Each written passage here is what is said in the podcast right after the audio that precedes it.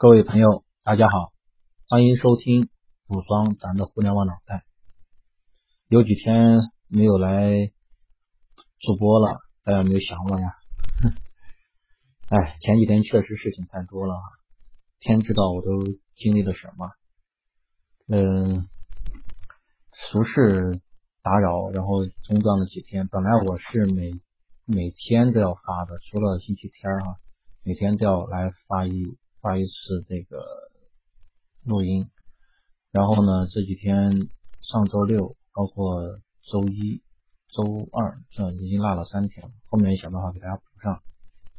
今天咱们聊聊什么呢？今天咱们聊聊，继续聊一聊互联网上的战略打法。上一期我们主要聊了互联网的快打战略，这是在吃螃蟹大家蜂拥而上的这种。大环境下适用的一种战略。那么快打战略其实呢，它有它的自己的一个误区，就是有时候光顾着图快，光顾着去抢客户、抢市场、占地盘，而忽略了其他的东西，尤其是忽略了成本，忽略了客户这个价值的开发。所以说，这么一不小心。有可能就导致资金流断裂，导致这个快打无法持续下去，最终得不偿失。那么，在进行快打战略的同时呢，我们还要记得我们中国古人的一句老话：“兵马未动，粮草先行。”不管你要怎么样快打，一定要把粮草的问题给解决好。怎么样解决好粮草的问题呢？那就是咱们在快打、在抢客户、抢地盘的同时，也不要忘了随时控制好自己的成本。这个成本主要体现在几个方面。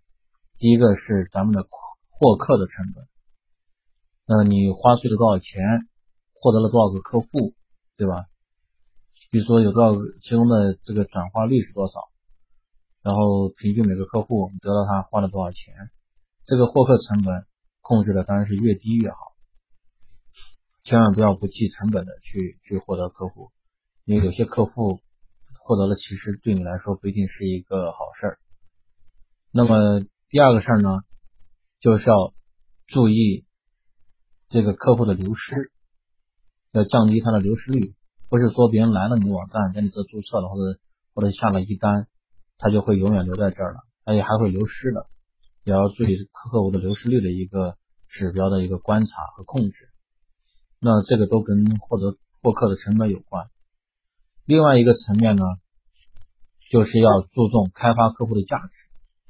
那么有一个指标是客户的生命周期价值，就是他在你这个产品在这个网站上停留了多久，他的在这这段时间内一共会产生多少价值，就多少付费吧。假设哈，假设你按照一年为周期来统计，那么这一年每个客户。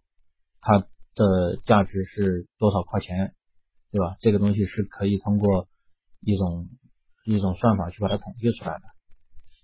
那么，其实成本和价值呢这两个方向的考虑都是为了利润，因为咱们会计学那个公式嘛，利润等于你的呃收入减掉成本，是吧？现金现金流。利润这个对一个企业来说是非常重要的，因为嗯，往大里说哈，现金是检验你这个商业模式的唯一标准，因为只有只有有只有有人愿意为你的服务和产品付费了，才证明你这个商业模式是可行是行得通的。呃，这只是证明了一个方面，另外一个方面呢，你的商业模式的这个把它扩大，把它复制。复制开来，把它扩大开去，把它从那个一后面加上多少多个 n 个零，你的规模化。那规模化也，你在规模化的时候，很重要的一个因素就是看你的这个复制成本是否足够的低廉。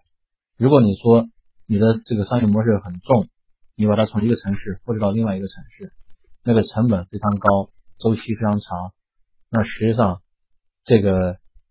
商业模式就是也是一个不是一个太好的一个商业模式，那最好的商业模式说，你在一个地方把它做长了之后，你够能够以很低的成本把它迅速的复制到很多其他的城市，而且呢，你复制的越多，你的成本越低，那这才是一个更好的一个一个成功的互联网产品的一个基本要素吧，一个特点吧。